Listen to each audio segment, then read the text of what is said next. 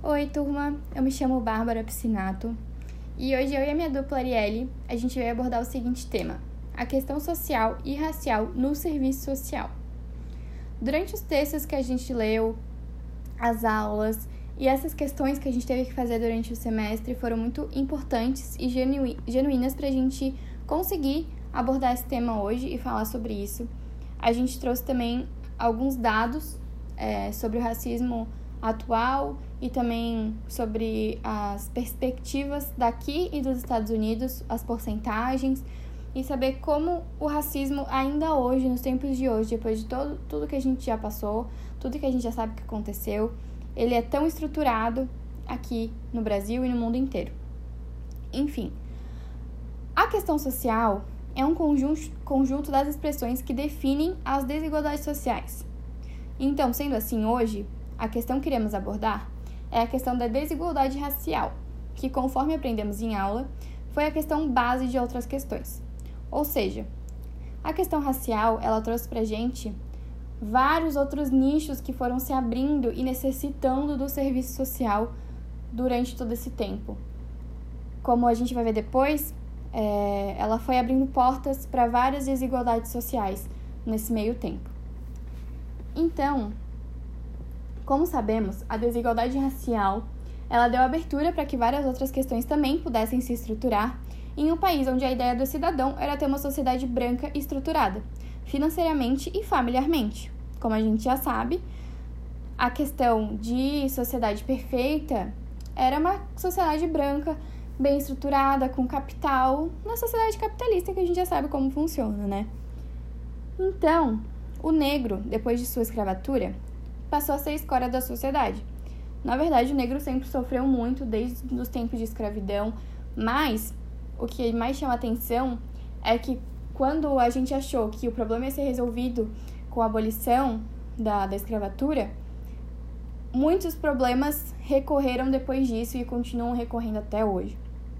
Então, o negro, depois que ele foi solto, ele foi libertado da escravidão, passou por muitos outros problemas, onde foi desen, é, desencadeando a questão social, né? Que a gente vai ver também daqui a pouco.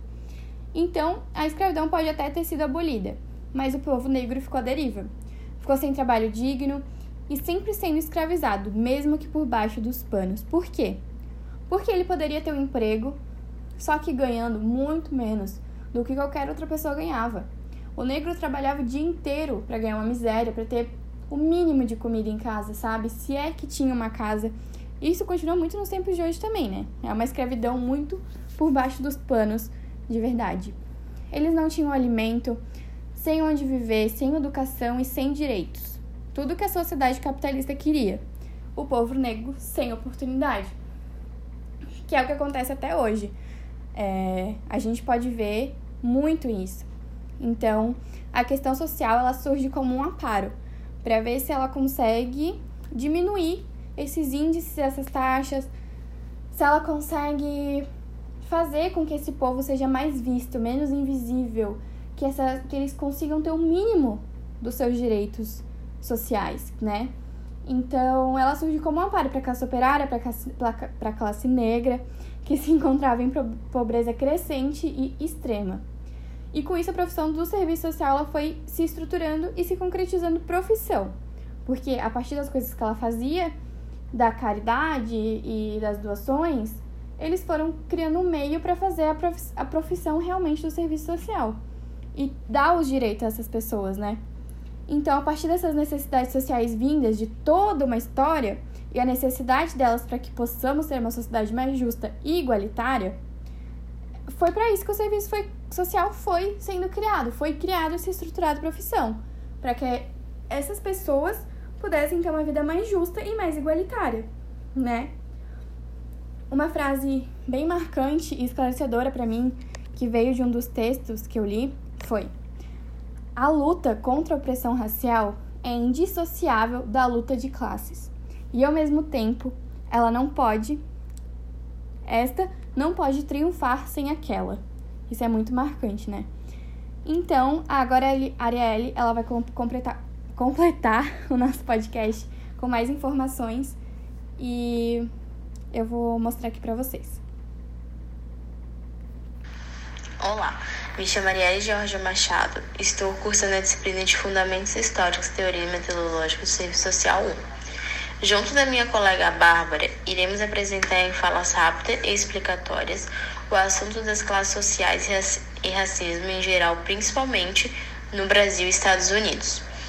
O racismo no Brasil não é praticado de uma forma velada, mas sim escancarada e especialmente considerando os aspectos estruturais e institucionais, as oportunidades no mercado de trabalho, as distribuições de renda, o percentual da população carcerária e as condições desiguais de moradia são, é, só ressaltam isso. É nítido que a gente vê atualmente no Brasil e nos Estados Unidos essas porcentagens. Né? É, 56% da população no Brasil é negra. A chance de um negro ser analfabeto é cinco vezes maior que um branco, ou seja, 9,1% das pessoas são negras e 3% são brancas. Em cada, em cada 1 a 4 pessoas que tem nível superior, uma é negra, que possui diploma. 70% das pessoas que vivem em extrema pobreza no nosso país são negras. A cada 12 minutos, uma pessoa, é, é, uma pessoa negra é assassinada no Brasil.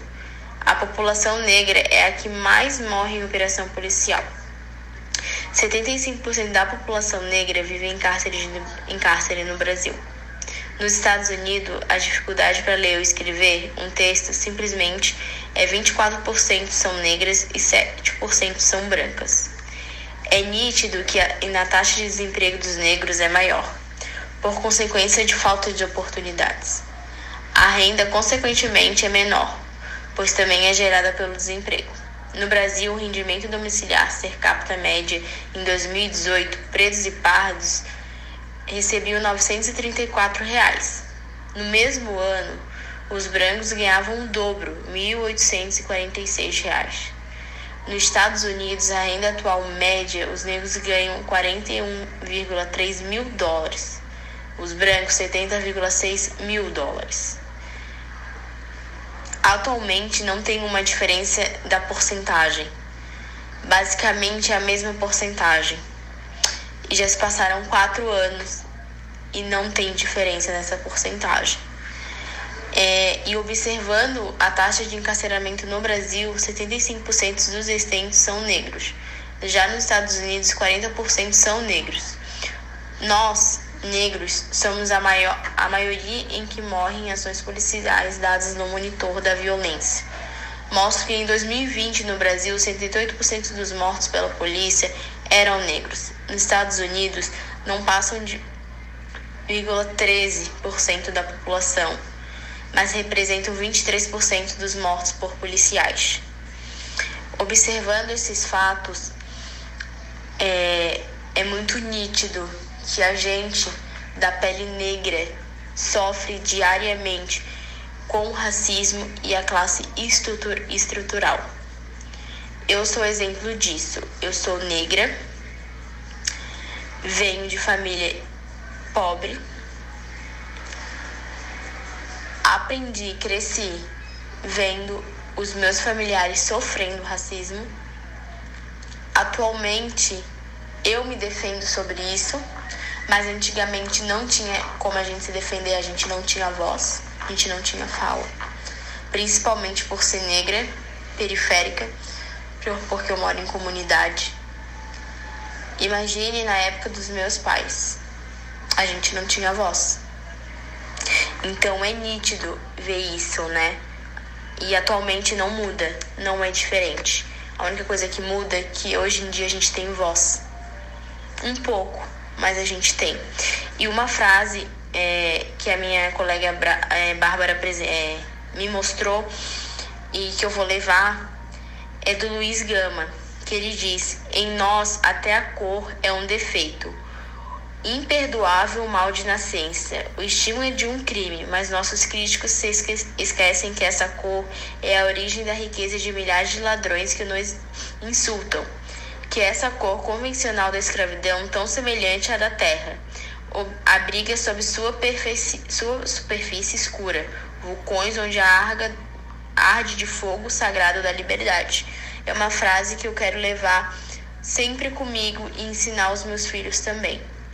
Vidas negras importam sim. Então foi isso, gente. Esse foi o nosso podcast. Espero que vocês tenham gostado. Foi muito bom gravar. E é isso. Obrigada.